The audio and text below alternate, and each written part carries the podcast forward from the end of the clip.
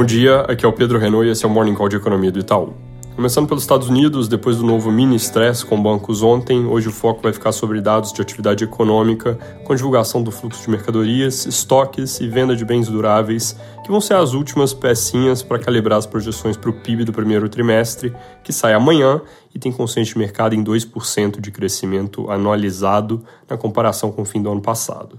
Aqui no Brasil, ontem Roberto Campos Neto passou a manhã inteira na CAI do Senado, mas o evento não trouxe grandes novidades em termos de discurso por parte da autoridade monetária, e o destaque ficou com os senadores e as diferentes abordagens na argumentação por juros mais baixos, com inclusive um quadro negro para explicar que se o Brasil tivesse juros iguais aos dos Estados Unidos, a dinâmica de dívida pública seria muito mais tranquila. Isso obviamente ignora os motivos básicos por trás dessa diferença, que, além de tudo, tem a ver com a política fiscal e a perspectiva de disciplina nas contas públicas que o Banco Central vem cobrando nas suas comunicações e voltou a destacar ontem. Oposição saiu em defesa do presidente do BC, ou mais precisamente, atacou o governo e depois de algumas horas a audiência foi encerrada, de novo, sem grandes novidades. Ontem, ainda no Congresso, a Câmara prorrogou a isenção de impostos federais para o setor de eventos, em algo que os jornais descrevem como derrota para o governo a um custo de cerca de 4 bilhões por ano,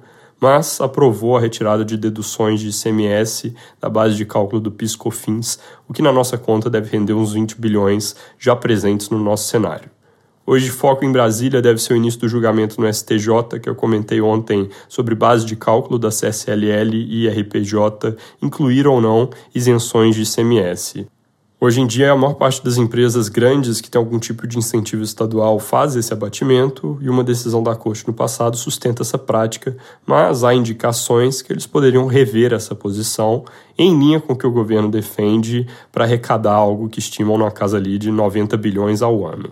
Uma dessas indicações é que o julgamento foi antecipado. É, ele começa hoje, mas provavelmente não termina. E se eles mudarem de posição, isso vai facilitar a vida do ministro Haddad no pacote de medidas que ele vem dizendo que visa fechar brechas, cujo principal tópico é exatamente esses 90 bi é, das isenções de ICMS na base de cálculo de CCL e RPJ. Já na parte econômica, todas as atenções estão voltadas ao IPCA 15 de abril, que sai daqui a pouco com consenso de mercado em 0,6% e nossa projeção em 0,58%. Isso significa um recuo da taxa em 12 meses de 5,4% para 4,2%, já se aproximando do piso que a gente enxerga para o ano em 4% em junho, para depois em julho voltar para cima de 5%, porque é nesse mês que saem da janela de 12 meses os cortes de impostos do ano passado que trazem alívio até o fim do primeiro semestre. Fechando esse parêntese sobre a dinâmica do IPCA em 12 meses, essa leitura de hoje deve vir com pressão de gasolina e farmacêuticos, e o núcleo de serviços pode ter leve alta na margem. Hoje o Banco Central também divulga estatísticas do mercado de crédito referentes a março, e dado o contexto atual, vale prestar atenção. Ontem, vendas no varejo vieram em linha com o esperado no conceito restrito, tiveram recuo de 0,1% em fevereiro, mas surpreenderam bastante para cima no varejo ampliado, com alta de 1,7% no mês, puxada pelo novo componente que ainda não dá para projetar muito bem, que é o atacado especializado em alimentos. Lembrando que além desse componente, o varejo ampliado difere do restrito por incluir veículos e material de construção que vieram mais em linha com o que se esperava. É isso por hoje, bom dia!